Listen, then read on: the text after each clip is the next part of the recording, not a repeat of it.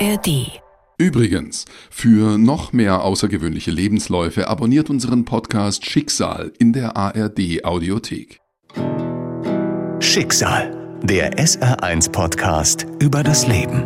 Heute. Ja, ich war da eine Woche oder so im Krankenhaus und wurde immer schwächer, schwächer und konnte auch nichts mehr essen und auch, also aufstehen sowieso nicht. Ähm, und das Fieber war einfach sehr, sehr hoch. Ne? Also ich war immer zwischen 38,5 und 41. Und das schwächt den Körper ja einfach total. Und irgendwann eines Morgens standen bestimmt vier Ärzte um mein Bett und nochmal zwei Assistenzärzte und ein paar Schwestern. Und dann guckte dieser eine Assistenzarzt, der war noch sehr jung, ich wusste auch, dass der kleine Kinder hat, der schaute dann immer auf dieses Foto, was an meinem Bett hing von meiner Familie mit meinen drei Kindern. Und er hatte so fast so ein bisschen Pipi in den Augen, wo ich dachte, uh, also entweder bist du für diesen Job nicht gemacht oder es, es sieht echt nicht gut für mich aus. Schicksal, der SR1-Podcast über das Leben mit Martin Liss. Und die dachten ja im Krankenhaus, ich verstehe einfach kein Medizinisch, weil ich ja nun mal Sonderschullehrerin bin und keine Medizinerin. Aber dadurch, dass ich täglich mit Medizinern zu tun habe und freiwilligerweise, ähm, verstehe ich schon relativ gut oder ich konnte da sehr gut entschiffern, was da gesprochen wurde, nämlich wir wissen nicht mehr, was wir mit der Frau tun sollen. Und auch durch die Blume, verdammte Axt, wir müssen da was machen. Die hat drei kleine Kinder und die, ne, wir müssen die irgendwie aus der Krise holen. Und in dem Moment ist mir bewusst geworden, das könnte es jetzt gewesen sein. Und ähm, das war nicht gut. Das war, also ich habe gemerkt, ich habe die nächsten Tage und sehr intensiv über das Sterben nachgedacht und auch über den Tod und habe in mich reingespürt und war, was das anging, überhaupt nicht ängstlich und habe gemerkt, okay, wenn ich jetzt gehen müsste, das wäre für mich total okay persönlich, aber überhaupt nicht. Ich habe hier eine Verantwortung übernommen für drei Kinder. Ich kann jetzt, ich bin noch nicht mal 45, ich kann jetzt hier nicht gehen und die alleine lassen. Ich habe denen das versprochen, zurückzukommen. Ja, und irgendwann habe ich dann den Arzt gefragt, können Sie mir bitte sagen, ob ich hier noch mal lebendig rauskomme? Und der sagte dann, ähm, ja, hat lange gezögert und hat dann sich durchgerungen und sagte dann, also wenn ich an ihrer Stelle wäre und hätte noch mit irgendwem was zu klären, dann würde ich es jetzt tun. Juli ist Mutter von drei Kindern. Gerade steht ein Umzug an ins neue Haus. Doch seit Monaten ist sie krank mit hohem Fieber. Sie verliert immer mehr an Gewicht und an Lebenskraft. Sie ist jetzt im Krankenhaus, aber auch hier wissen die Ärzte nicht mehr, wie sie ihr helfen sollen. Daraufhin habe ich mein Handy genommen und habe meiner Mutter eine SMS geschrieben. Die wusste, glaube ich, noch gar nicht, dass ich im Krankenhaus war, weil ich nicht wollte, dass sie sich Sorgen macht und habe ihr geschrieben, dass ich im Krankenhaus bin und dass sie sich aber bitte keine Sorgen machen möge, ähm, dass ich sie sehr lieb habe. Das war mir wichtig, dass sie das weiß. Sollte das es jetzt gewesen sein. Und dann habe ich noch an ein paar Freundinnen, denen ich sehr dankbar bin für Dinge, die sie ja in meinem Leben bewirkt haben. Denen habe ich noch geschrieben. Meinem Mann habe ich sowieso ständig geschrieben. Und dann habe ich noch probiert mit einem Angehörigen, mit dem ich einen Konflikt hatte, der nicht ausgetragen war. Ähm, habe halt um ein Gespräch gebeten und um Klärung gebeten. Und ja, das war nicht so schön. Der hat mich dann abgewiesen. Und ich weiß, ich weiß bis heute nicht, ob er nicht verstanden hat, dass ich nicht wusste, ob ich das überleben würde oder ob er es einfach nicht geglaubt hat oder ob er es nicht wollte. Aber das war ja, das war interessant, um hinterher auch zu wissen, wo man so mit wem steht. Ne? Vier Monate zuvor, Herbst 2021. Die Corona-Pandemie ist in vollem Gang. Juli erlebt ihren ersten heftigen Fieberschub. Doch alle Corona-Tests sind negativ. Juli ist krank, aber niemand weiß, was sie hat. Wir sind da aber nicht so pinzig hier zu Hause. Wir gehen da eher so ran, was alleine kommt. Das geht auch von alleine. Äh, mein Mann ist Zahnarzt und kann vieles auch einfach abchecken, ob es jetzt wirklich was lebensbedrohliches ist oder nicht. Ähm, nach ein paar Tagen war das Fieber wieder weg und ich habe dann gedacht, weil es ja noch so der Peak der Corona-Hysterie war, Mensch, dann musst du jetzt aber echt mal was für dein Immunsystem tun und habe dann also direkt im Anschluss, als ich wieder fit wurde, ganz viele lange Spaziergänge gemacht, bin aufs Ruder gerät stundenlang oder mit den Mädchen, ich habe zwei Töchter, die haben Ponys, war ich auf dem Hof und habe ganz viel gemistet. Im Nachhinein war das natürlich total kontraproduktiv. Genau, das führte dann dazu, dass ich so alle drei Wochen, kann ich so rekonstruieren, wieder so einen heftigen Fieberschub hatte. Und irgendwann bin dann sogar auch ich mal zur Ärztin gegangen. Und auch die konnte aber nichts feststellen. So. Und ich hatte dann also im November nochmal einen ordentlichen Schub. Daraufhin habe ich mich dann von der Ärztin nochmal so mit Vitamin C boostern lassen. Und die hat mir dann auch ihre homöopathischen Globuli gegeben und, und, und. Aber den Geburtstag von meinem Sohn, der hat Ende Oktober Geburtstag, den 6. erinnere ich überhaupt nicht. Ich habe ihn neulich mal gefragt, dann hat er ihn mir mal berichtet. Auch den Geburtstag meiner Tochter, die hat Ende November Geburtstag, ist bei mir nur schwarz, also keinerlei Erinnerung, weil ich da, glaube ich, auch schon immer in diesen, ja, in diesen Fieberzuständen war oder dazwischen. Und dann, ja, an Weihnachten und Silvester habe ich auch gar keine Erinnerungen mehr, obwohl ich da zwischendurch immer mal fieberfrei war und auch anscheinend ähm, immer weiter funktioniert habe. Also ich habe die Kinder weiter versorgt. Ich bin auch zwischendurch, sobald ich wieder fit war, immer wieder arbeiten gegangen. Aber ich habe einfach nur über Bilder an die Zeit Erinnerungen, weil es einfach so im Nebel verschwommen ist. Es gab dann eine Situation im Januar, das war ein Tag, bevor mein Mann Geburtstag hatte, da stand ich auf dem Dachboden. Wir waren im Begriff, alles nochmal auszusortieren, weil wir im Februar umziehen sollten und hatten in diesem Haus also zehn Jahre gelebt und da kennt man vielleicht. Wenn man Kinder hat, schmeißt man dann noch alles, was man nicht mehr braucht, auf den Dachboden, ja, ja, Flohmarkt und so.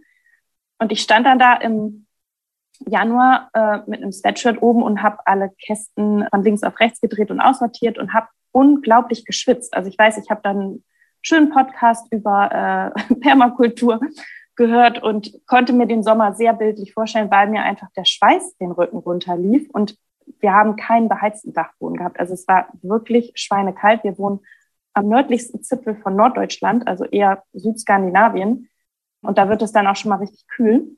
Und als ich dann runterkam vom Dachboden, wir haben da eine sehr steile Treppe gehabt, merkte ich auch, dass meine Knie echt zittrig waren. Und mein Mann sah mich dann nur an und sagte, boah, du siehst echt nicht gut aus. Ich glaube, wir müssen mal Fieber messen. Und dann habe ich Fieber gemessen und hatte da schon 39 ja, dann habe ich aber auch irgendwie den Anspruch gehabt, Mensch, der hat morgen Geburtstag, ich muss ihm ja irgendwie den Geburtstagstisch noch schön machen. Also ich habe die ganze Zeit eigentlich von Oktober bis Januar mh, hm, war ich quasi, glaube ich, so ein bisschen wie in der, in der Verweigerung zu verstehen, dass mein Körper mir hier ganz klare Signale sendet und habe einfach immer weitergemacht. Und Menschen mit kleinen Kindern kennen diese Phasen. Das ist so ein bisschen wie im Hamsterrad. Da ist der Ausstieg nicht so leicht. Und wenn man ihn nicht entscheidet, den Ausstieg zu nehmen, dann findet er einfach auch nicht mehr statt. Ja, und dann war ich also fiebrig und habe dann mich doch, nachdem ich den Geburtstagstisch fertig gemacht habe, mal ins Bett gelegt. Und dann bin ich auch nicht mehr rausgekommen. Also da wurde das Fieber immer höher und ja, es ging mir einfach gar nicht so gut. Also irgendwann hat die Ärztin gesagt, es ist ein ganz untypischer Verlauf. Es wurden dann ja natürlich immer Corona-Tests gemacht, die immer negativ waren weil es gibt ja tatsächlich immer noch andere schlimme Krankheiten. Irgendwann fand sie raus, uh, das ist Epstein-Barr, das ist, puh, und das sieht nach einem schweren Verlauf aus. Und muss man wissen, dass Epstein-Barr-Virus, auch im Volksmund Kussfieber genannt oder pfeifrisches Drüsenfieber, ist an sich, also es ist eine Virusinfektion, ist an sich, wenn man das als Kind bekommt, super harmlos. Viele merken es nicht mal. Die haben dann halt ein paar Tage Fieber und fertig. Und danach sind sie ein bisschen schlapp, ein paar Wochen, aber das vergeht ganz easy peasy. Bei Erwachsenen sieht es manchmal ganz anders aus. Das Epstein-Barr-Virus. Viele kennen die Symptome dieser Infektion als pfeifersches Drüsenfieber. Eine Krankheit, die bei Kindern oft harmlos verläuft, bei Erwachsenen aber auch schwere Verläufe verursachen kann. Trotzdem will Julis Hausärztin sie nicht in einem Krankenhaus sehen, aus Sorge vor einer zusätzlichen Covid-Infektion. Also hat sie mich so lange wie es ging zu Hause versorgt und ist dann echt täglich gekommen und hat mir Vitamin C-Infusionen gegeben und Globuli und, und, und, und, und. Und liebe, liebe Freunde haben dann die Kinder mit versorgt. Das war alles fein, aber es wurde nicht besser. Es wurde einfach immer schlimmer. Ich habe in der Zeit auch ziemlich heftig abgenommen. Also ich habe dann hinterher, als ich nach Hause kam, gemerkt, oh, das sind jetzt mal elf Kilo, die ich da äh, verbrannt habe in dem, in dem Fieber. Also ich war sehr schwach und an einem Abend habe ich dann zu meinem Mann gesagt, ich kann morgen hier nicht alleine bleiben, weil es tut mir leid, ich, ich schaffe es nicht mehr alleine auf die Toilette. Und ich schaffe es auch noch nicht mal mehr, den Kopf so zu heben und den Arm, dass ich selber trinken kann. Und ähm, dann kam der Anruf von der Ärztin und dann sagte sie, die Blutergebnisse sind da sofort ins Krankenhaus. Da hat sich noch eine Superinfektion draufgesetzt und wenn wir jetzt nicht Julia ganz schnell versorgen, dann kann es sein, dass die, ja, dass es böse ausgeht. So. Und dann bin ich, ja, rausgetragen worden auf Huckepack, die Treppen runter ins Krankenhaus, habe mich noch einmal umgedreht, meine Kinder alle doll geherzt und ihnen versprochen, dass ich wiederkommen würde. Und dass ich, ähm, ja, dass, dass wir ein schönes Fest machen, wenn wir dann im neuen Haus sind, weil in der Zeit sollte ja auch noch umgezogen werden. Fast vier Monate lang ist Juli schon krank und vier Monate lang hat sie konsequent alle Alarmsignale ihres Körpers ignoriert, bis sie nicht mehr gehen kann, nicht mehr alleine essen und trinken kann. Sie kann noch nicht einmal mehr den Kopf heben. Völlig abgemagert und vom Fieber geschwächt ist sie jetzt im Krankenhaus. Und die haben dann erstmal noch äh, probiert, diese Superinfektion in den Griff zu kriegen. Und das dauerte und dauerte und dauerte und kein, kein Antibiotikum schlug an. Dauert es ja auch immer ein bisschen, die geben dir ja erstmal immer so ein bisschen so ein, ja, so ein Breitband-Antibiotikum. Und dann wird so eine Pilzkultur ähm, gezüchtet, um zu schauen, welches Antibiotikum denn jetzt überhaupt anschlagen dürfte. Das dauert aber auch immer ein bisschen. Es war sehr offensichtlich, dass die das im Krankenhaus nicht in den Griff bekommen konnten. So, wie gesagt, gegen Epstein-Barr-Virus kann man auch so erstmal nichts machen, außer äh, das Immunsystem zu unterstützen, was wir ja schon zwei Wochen zu Hause getan hatten, äh, was offensichtlich nicht gut angeschlagen ist. Also die waren sehr, sehr ratlos und das hat mich dann auch irgendwann, ja, ich war da eine Woche oder so im Krankenhaus und wurde immer schwächer, schwächer und konnte auch nichts mehr essen und auch, also aufstehen sowieso nicht. Und das Fieber war einfach sehr, sehr hoch. Mir war überhaupt nicht bewusst, wie gefährlich die Situation schon gewesen ist. Das war mir in dem Moment, als ich da das Haus verlassen habe, überhaupt nicht bewusst.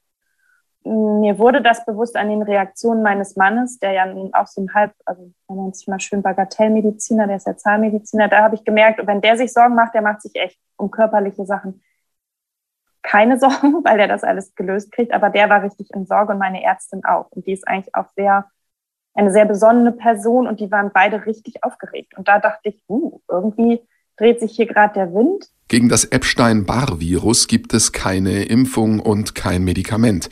Wenn es einen Menschen einmal befallen hat, dann bleibt es im Körper. Das Immunsystem ist meist in der Lage, das Virus dauerhaft in Schach zu halten, aber Julis Körper ist außerordentlich geschwächt. Die Ärzte wissen nicht, ob sie die Erkrankung überleben wird. Es war sehr offensichtlich, dass die das im Krankenhaus nicht in den Griff bekommen konnten. So, wie gesagt, gegen Epstein-Barr-Virus kann man auch so erstmal nichts machen, außer äh, das Immunsystem zu unterstützen, was wir ja schon zwei Wochen zu Hause getan hatten, was offensichtlich nicht gut angeschlagen ist. Also die waren sehr, sehr ratlos. Ja, ich war da eine Woche oder so im Krankenhaus und wurde immer schwächer, schwächer und konnte auch nichts mehr essen und auch, also aufstehen sowieso nicht. Und das Fieber war einfach sehr, sehr hoch. Ne? Also ich war immer zwischen 38,5 und 41. Ähm, und das schwächt den Körper ja einfach total. Und irgendwann eines Morgens standen bestimmt vier Ärzte um mein Bett und nochmal zwei Assistenzärzte und ein paar Schwestern. und wenn dich Ärzte und Krankenschwestern mitleidig angucken, spätestens dann weißt du, uh, die Situation sieht irgendwie nicht ganz so gechillt mehr aus für dich. Also da standen echt alle um mich rum und dann guckte dieser eine Assistenzarzt, der war noch sehr jung, ich wusste auch, dass der kleine Kinder hat, der schaute dann immer auf dieses Foto, was an meinem Bett hing von meiner Familie mit meinen drei Kindern. Und er hatte so fast so ein bisschen Pipi in den Augen, wo ich dachte, uh, also entweder bist du für diesen Job nicht gemacht oder es, es sieht echt nicht gut für mich aus. Also mein Körper, der war ziemlich ausgelaugt. Der war richtig, richtig, richtig schlapp. Und ich hatte auch das Gefühl, da ist wenig Lebenskraft noch drin. Also wenn du so vier Wochen vor dich hinfieberst mit hohem Fieber, da ist einfach, da sind keine Ressourcen mehr. Und ich habe es ja auch an mir gesehen, wenn die mich auf die Toilette gebracht haben oder mich mal gewaschen haben, das, da habe ich an mir runtergeguckt und habe nur noch so Haut und Knochen quasi gesehen. Und ähm, da war nicht mehr viel dran und da war auch nicht mehr viel Kraft in mir. Also nicht in meinem Körper, was ich sehr wohl bewusst auch entschieden habe, als dieser junge Arzt mir gesagt hat, dass es quasi jetzt demnächst vorbei sein könnte mit mir und diesem Leben, da war ein, da, da hat sich ein unglaublicher Trotz in mir breit gemacht. Wirklich so wie, nee, nee, das mache ich nicht mit. Das, nee, das nehme ich nicht. Gib mir die B-Version. Also ich wähle B. du kannst bei diesem Virus nichts machen. Also das ist, du kannst da nichts machen. Du kannst wirklich nur dadurch unterstützend einwirken, dass du das Immunsystem stärkst. Und ich glaube, die Stärkung des Immunsystems ist vielleicht auch durch das Vitamin C äh, gewesen, aber es war vor allem dieser ganz starke Drang, weiter für meine Kinder da sein zu dürfen und die durchs Leben begleiten zu dürfen. Also ich, ich würde jetzt einfach mal sagen, das hat meine Selbstheilungskräfte total mobilisiert. Und dafür brauchte es aber auch diesen kleinen Schock und diesen, diesen Schrecken. Uh, so schnell kann das jetzt gehen? Meint er das ernst? Nee. Nee. Und dann kam dieser unfassbare Trotz in mir, dass ich das nicht akzeptieren würde. Ja, dieser Trotz, den kenne ich auch schon von mir, den habe ich unter den drei Geburten meiner Kinder sehr deutlich gespürt. Bei so einer Geburt kann es ja dann auch mal so ein bisschen, ich sag mal, herausfordernd werden. Und da war dann auch in mir drin genau dieser Lebenswille und ja, dieser unfassbare Trotz, dass ich das nicht so annehme, dass es jetzt vorbei sein soll oder ja, das, also da, der Geist war extremst mobilisiert und ähm, mein Herz hat wirklich geglüht innerlich, weil ich, ich war die ganze Zeit in Verbindung mit meinen Kindern und mit meinem Mann. Und ich wusste, dass sie in den Tagen, wo ich da liege, dass dieser Mann mit drei Kindern alleine diesen Umzug von einem Haus ins, ins andere wuppt und dass es nicht einfach nicht sein darf, dass die in diesem Haus leben würden ohne mich. Das geht nicht. Ich muss, ich muss an deren Seite bleiben und ich möchte die durchs Leben begleiten. Ja, und ich glaube, dieser Trotz war schlussendlich das, was die Lebenskräfte auch wieder mobilisiert hat. Die haben mich dann natürlich auch die ganze Zeit voll gepumpt mit ich weiß nicht, Vitamin C war, glaube ich, das Einzige, was so angeschlagen hat dann. Aber ähm, ja, dieses Bewusstsein, dass das so kostbar ist, was ich hier jetzt gerade noch habe, dieses Leben. Und dieser Trotz waren, glaube ich, so die Schlüssel dafür. Ja, und natürlich in allererster Hinsicht, okay, für mich wäre es in Ordnung, ich hatte ein schönes Leben, ich könnte auch gehen, aber ich habe die Verantwortung übernommen. Auf gar keinen Fall äh, breche ich hier jetzt ab und verpiesel mich. Also, nee, keine Option. Für Juli ist das der Wendepunkt. Ein Arzt sagt ihr, dass sie mit ihrem Tod rechnen muss. Sie entscheidet sich für das Leben und sie findet in sich eine Kraft, die ihr dabei hilft. Also ich glaube an keinen christlichen Gott. Ich glaube aber sehr wohl an, ach Gott, nenn es wie du magst, nenn es Gott, nenn es die Göttlichkeit, nenn es das Universum, nenn es Schicksal. Ich glaube auf jeden Fall an eine höhere Macht ja, ich würde sagen, so eine, so eine spirituelle Anbindung an das große Ganze hatte ich immer schon. Aber ja, die ist tatsächlich dadurch noch verstärkt worden, indem ich das Gefühl habe, dass das nicht nur im Außen es etwas Göttliches gibt, sondern tatsächlich, dass jeder von uns sowas wie ja, ein unzerstörbares Selbst hat oder nenne es göttlichen Kern daran glaube ich jetzt noch viel fester, weil dieser unzerstörbare Kern in mir hat sich, obwohl, wie gesagt, die Ärzte mich schon wie abgeschrieben hatten, der hat mich gerettet. Ich habe entschieden, n -n, das ist noch nicht meine Zeit. Und ich glaube, ich bin davon überzeugt, dass jeder von uns diese Selbstheilungskräfte und die, dieses unzerstörbare Selbst, diesen göttlichen Kern in sich trägt.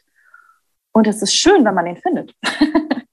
das, äh, kann das Leben sehr bereichern. Und ich glaube auch nicht, dass jeder immer zu die Wahl hat, weiterleben zu dürfen. Und hätte ich das Gefühl gehabt, das ist jetzt der Schlussakkord meines wunderschönen Lebenskonzertes, dann hätte ich ihn auch dankend und trällernd angenommen.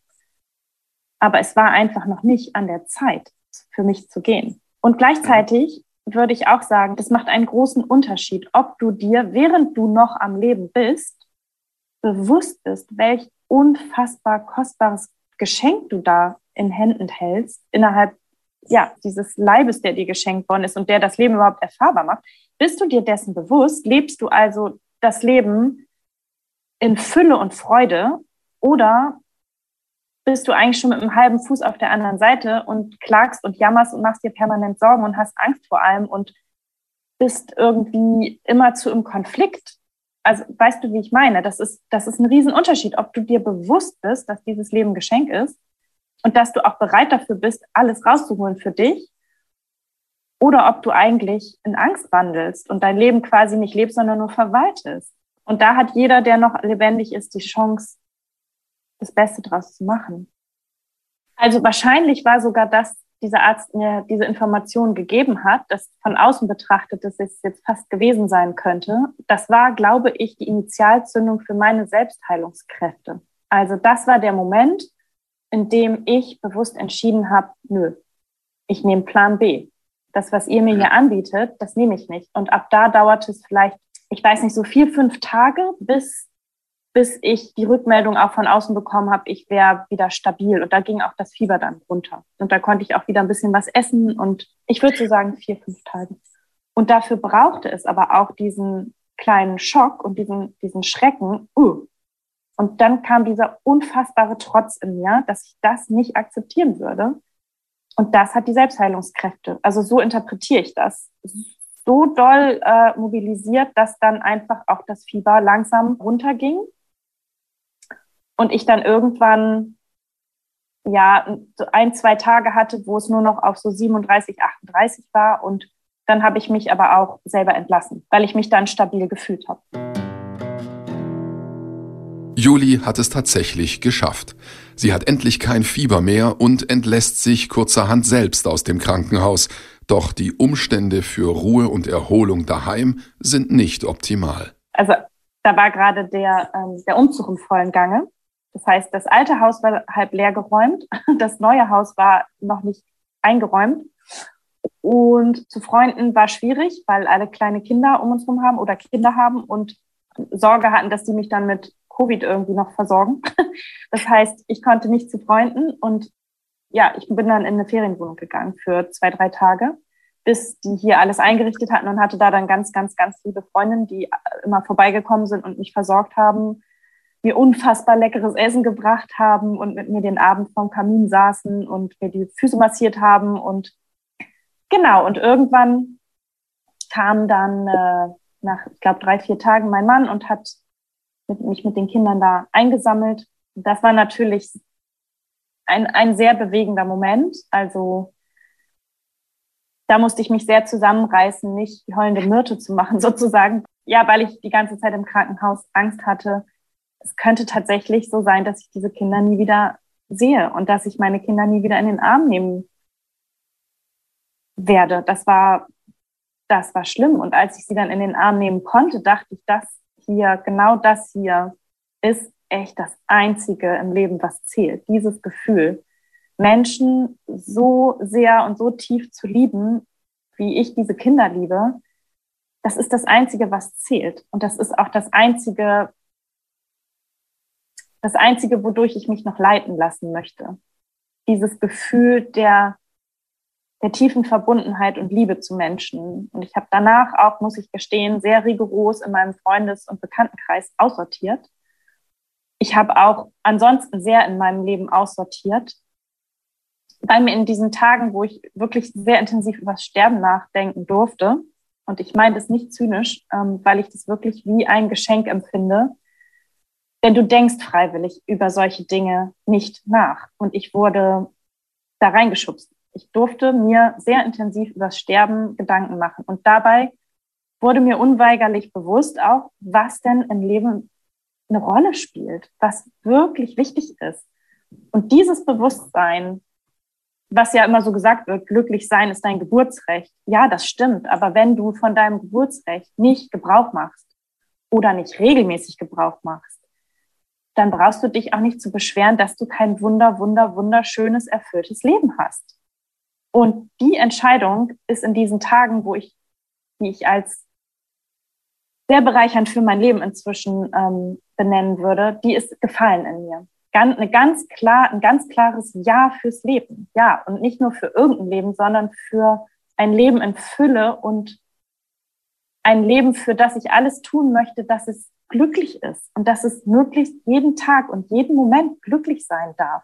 Und diese Erlaubnis, das habe ich da verstanden, die hatte ich mir in knapp 45 Jahren noch nicht gegeben. ich hatte mir vorher nicht erlaubt, von diesem Recht, von diesem Geburtsrecht, was je, jeder Mensch bekommt, glücklich zu sein, Gebrauch zu machen. Und zwar jeden Tag. Und das ist eine Erkenntnis, um die möchte ich, also die möchte ich nicht mehr missen. Juli will inzwischen anderen helfen, ihre eigene Heilung voranzubringen. Sie macht eine entsprechende Ausbildung und bietet ihre Unterstützung an. Hat der Tod Juli neue Wege fürs Leben gezeigt? Oder hat Juli selbst neue Wege gesucht, nachdem sie dem Tod kurz begegnet war? Klar ist, seitdem ist Julis Leben ein anderes geworden. Ja, ich habe ungefähr alles gemacht hinterher, um diese Situation verarbeiten zu können. Alles im Sinne von alles, was mir so über den Weg gekommen ist. Von ich tanze, dass ich eine Wasserader bin, bis hin zu Breathwork, wo man über den verbundenen Atem sehr schön die eigenen Schichten des Schmerzes, wird auch sehr gerne für Traumaauflösung und Arbeit genutzt. Das mache ich regelmäßig noch. Ich habe alles Mögliche ausprobiert, um diese und auch andere Erfahrungen in meinem Leben danach verarbeiten zu können und so verarbeiten zu können, dass es sich damit hinterher leichter leben lässt. Also Trauma bedeutet ja Wunde und innere Wunden wollen auch genauso wie äußere versorgt werden. Und das kann man über ganz viele verschiedene Wege machen. Und ich habe da diesen verbundenen Atem zum Beispiel als ein sehr kostbares Tool für mich gefunden. Aber ich habe fast das Gefühl, dass es wie so eine Initialzündung war, loszugehen und für sich selber Handwerkszeug einzusammeln, was für ein erfülltes und glückliches Leben dienlich sein könnte. Da bin ich wie so, ein, ja, wie so eine Sammlerin geworden. Und das macht mir unglaublichen Spaß. Und ich würde auch jederzeit alles Mögliche ausprobieren, wenn es danach riecht, dass es erfolgsversprechend sein könnte, im Sinne von, hey, da steckt ein glückliches Stückchen Leben drin. Probier das mal aus. Also wenn ich da jetzt drüber spreche, habe ich das Gefühl, eigentlich bin ich da in diesem Krankenhaus das erste Mal richtig geboren worden. Mein Bewusstsein über, über das Leben und was das meint, ist, ist in diesem Krankenhaus geboren worden, kurz vor meinem 45. Lebensjahr. was total verrückt ist oder sich verrückt anhört, aber ich bin da ganz, ganz froh drum, denn ich gehe seitdem ganz anders durch die Welt. Ich reg mich über Dinge, über die ich mich vorher habe leidenschaftlich aufregen können, rege ich mich einfach nicht mehr auf. Und das ist nicht ein von außen ein, ach, da wolltest du dich ja nicht mehr drüber aufregen, Juli, das macht ja keinen Sinn. Nee, so nicht, sondern das ist was ganz Intrinsisches, was aus mir raus sprudelt und nur an dem Unterschied, der mir manchmal gespiegelt wird von meinen Kindern. Ah, Mama, weißt du noch, früher fandest du es immer so schlimm, wenn einer keine Klopapierrolle nachgelegt hat. Oder, ah, früher hast du dich immer so darüber aufgeregt, wenn. Also an der Spiegelung meiner Kinder merke ich, da gibt es einen großen Unterschied. Und in meiner Selbstwahrnehmung gibt es auch einen großen Unterschied, indem ich nämlich merke, dass ich viel mehr Zeit damit verbringe, mich mit Menschen, die mir gut tun, zu umringen, mich mit Tätigkeiten, also ich verbringe unheimlich viel Zeit in der Natur zum Beispiel seitdem. Ich, es gibt keinen Tag, wo ich nicht mindestens zwei Stunden draußen rumwurschtel im Garten oder an der Förde spazieren gehe oder mit auf dem Ponyhof bin. Das ist was, das habe ich vorher überhaupt nicht so wahrgenommen. Klar ist Natur schön und da kann man mal ein Picknick machen und auch mal spazieren gehen und so. Aber was die Natur bedeutet, also die Bedeutung ist so gestiegen in mir für, für Dinge, die ich vorher nicht wahrnehmen konnte. Es ist wie, als hätte mir jemand so die Scheuklappen von den Augen genommen oder mir aber eine ganz schöne bunte Brille aufgesetzt, je nachdem. Also ja, und das ist was Kostbares. Darum, ja, das war eine ätzende Krise und die wünsche ich wirklich niemandem. Sowas soll keiner erleben müssen. Und gleichzeitig wünsche ich es jedem, so einen Moment im Leben zu erleben, wo dir das, die Kostbarkeit des eigenen Lebens so bewusst wird. Und es ist tatsächlich aber immer noch so, dass auch ich mich noch über Dinge ärgern kann und auch gerne mal ein bisschen ärger. Und dann kommt aber ganz deutlich in mir diese Frage jedes Mal sehr regelmäßig und sehr präsent hoch. Ist das wirklich wichtig? Spielt das wirklich eine Rolle?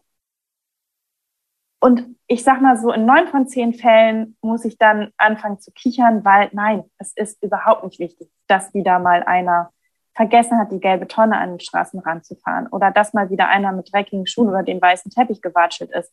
Das ist alles nicht wichtig. Wichtig ist am Ende des Tages, und ich meine deines letzten Tages, wirklich nur, Hast du heute genug gelacht mit den Menschen, für die du tiefste Zuneigung und Liebe empfindest? Hast du heute die Katze, die du so magst, auf dem Arm gehabt?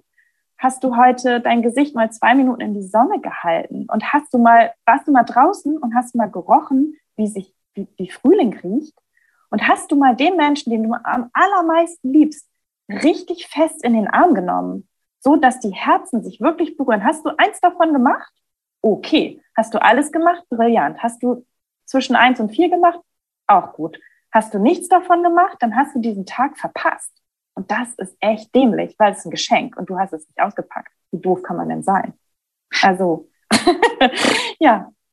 Man muss aber auch wissen, dass es Geschenke sind. Das, das darf erfahrbar werden. Und mir war das überhaupt nicht bewusst vorher.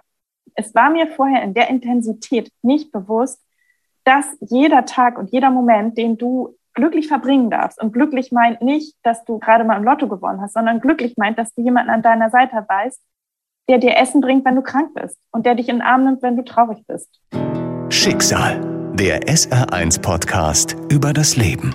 Alle Folgen in der ARD-Audiothek und auf vielen anderen Podcast-Plattformen. Eine Produktion des Saarländischen Rundfunks. Hallo, mein Name ist Milena Straube. Ich hoste den Podcast Lost Heroes, Frauen, die in den Geschichtsbüchern fehlen. Und mit diesem Podcast von Cosmo beweisen wir, dass Frauen aus allen Epochen, allen Kulturen, Ländern, Religionen, Berufsgruppen zu Unrecht einfach nicht erzählt werden. Denn die Geschichte ist bei weitem nicht nur männlich oder weiß. Und jetzt ist es an der Zeit, sie vielfältig zu erzählen. In der zweiten Staffel treffen wir auf die Ikone der iranischen Dichtung, die aber in Deutschland fast gar nicht bekannt ist. Wir lernen eine Lehrerin kennen in den USA, die mal ebenso den Frauensport revolutionierte. Und ich verspreche euch, das wird alles andere als ein trockener Geschichtsunterricht. Und zu hören gibt es uns in der ARD Audiothek oder überall, wo es Podcasts gibt.